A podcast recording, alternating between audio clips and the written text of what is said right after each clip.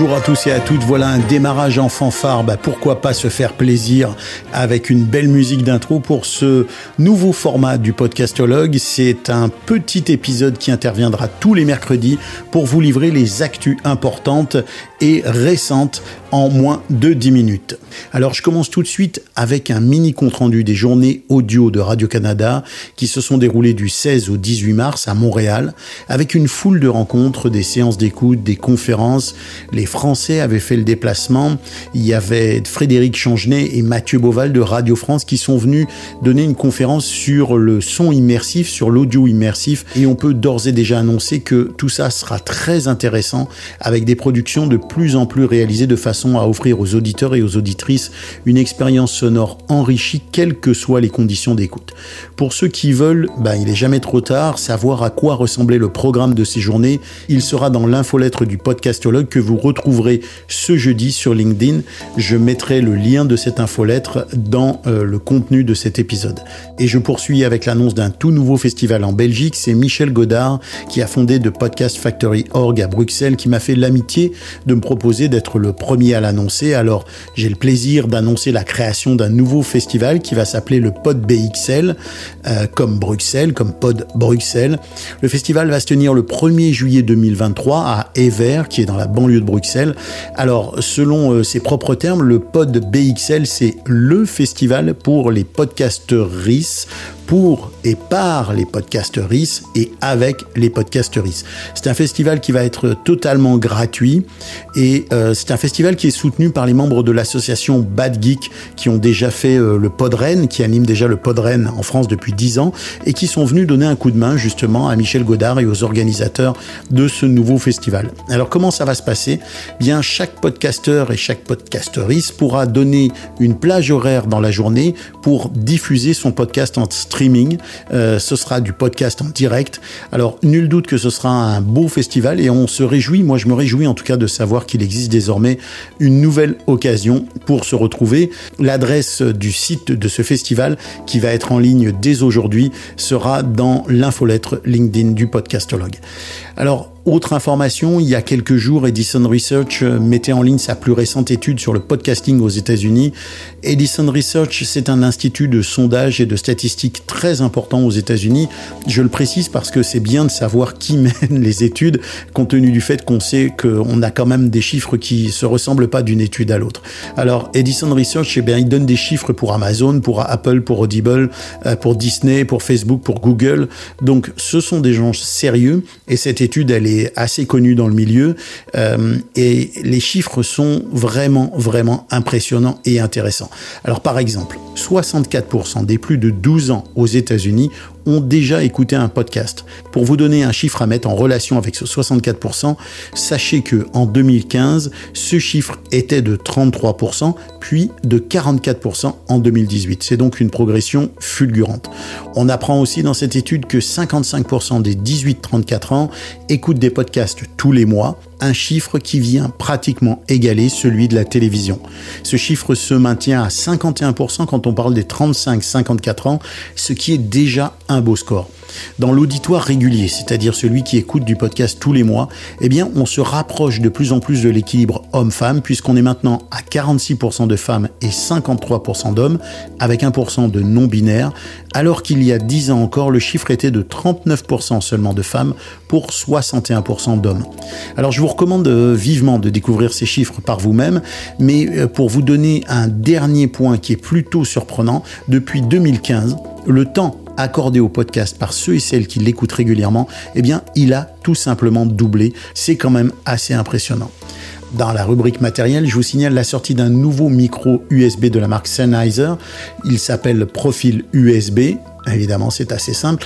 Le prix de ce micro avoisine les 200 euros dans sa version avec le bras articulé. Euh, esthétiquement, il est assez réussi. Il a, euh, il a un corps en métal. C'est un micro de type cardoïde qui se branche en USB-C. Il dispose de quatre boutons sur sa face avant, des boutons de contrôle du gain d'entrée, euh, qui signalent d'ailleurs par sa couleur un excès de gain. Un autre bouton qui gère la balance entre le niveau du micro et celui de l'ordinateur. Un micro qui gère le niveau de sortie du casque. Et enfin, un bouton mute. Euh, selon ZDNet, le micro euh, Profil USB offre un son clair et net, même lors d'enregistrement dans des environnements bruyants. On suppose qu'il a une option pour atténuer justement le bruit ambiant. Alors, dans l'ensemble, eh ça semble être un bon micro pour ceux et celles qui veulent se lancer dans le podcasting ou le streaming. Autre information, c'est difficile de ne pas parler de Spotify quand on parle d'actualité. Eh bien, euh, Spotify qui vient de tout juste dépasser la barre des 500 millions d'utilisateurs, c'est évidemment eux qui l'annoncent.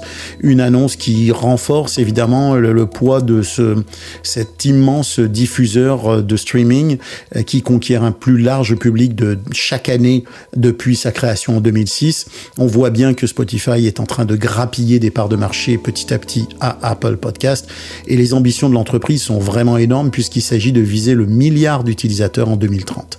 Alors petite transition maintenant vers quelques articles intéressants à lire cette semaine. Euh, les liens seront encore dans l'infolettre du podcastologue sur LinkedIn euh, et vous pourrez vous abonner dans cette infolettre via un lien qui est placé dans cet épisode.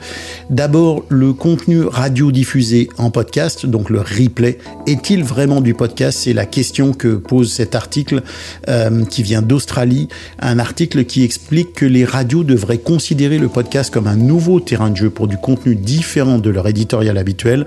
On y tord le coup à l'utilité du replay au profit de plus de créativité. Alors c'est un article que moi je recommande à lire assurément dans un tout autre registre un article de la RTS au contenu plutôt original puisqu'il nous parle d'un phénomène surprenant.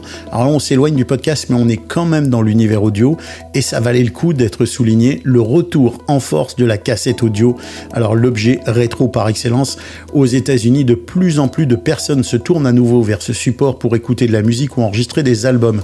L'article aborde différentes explications sur le regain d'intérêt envers la cassette, notamment cette nostalgie hein, qu'on peut avoir à utiliser cet objet qui pour certains a accompagné notre jeunesse ou notre adolescence. Alors le texte souligne aussi l'importance de la cassette hein, dans l'histoire de la musique, notamment pour les genres underground et alternatifs. Les chiffres de vente restent quand même modestes aux États-Unis, on parle de 444 000 ventes de cassettes alors qu'il s'en vendait des millions dans les années 90 mais c'est la courbe de progression qui est surtout impressionnante.